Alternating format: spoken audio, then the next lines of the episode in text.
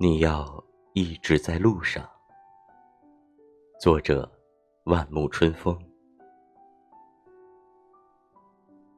傍晚六点钟的太阳晚照，没有晌午时的火爆。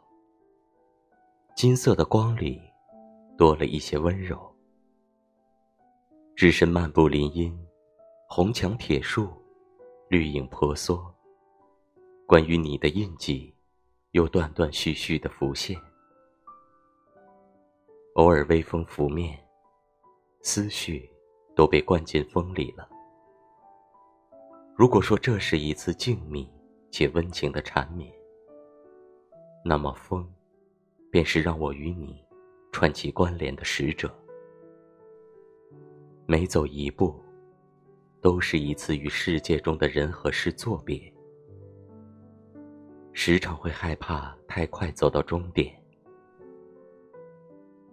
但是人生是一次单向旅程，没有返程的票。我们都得学会，在路上。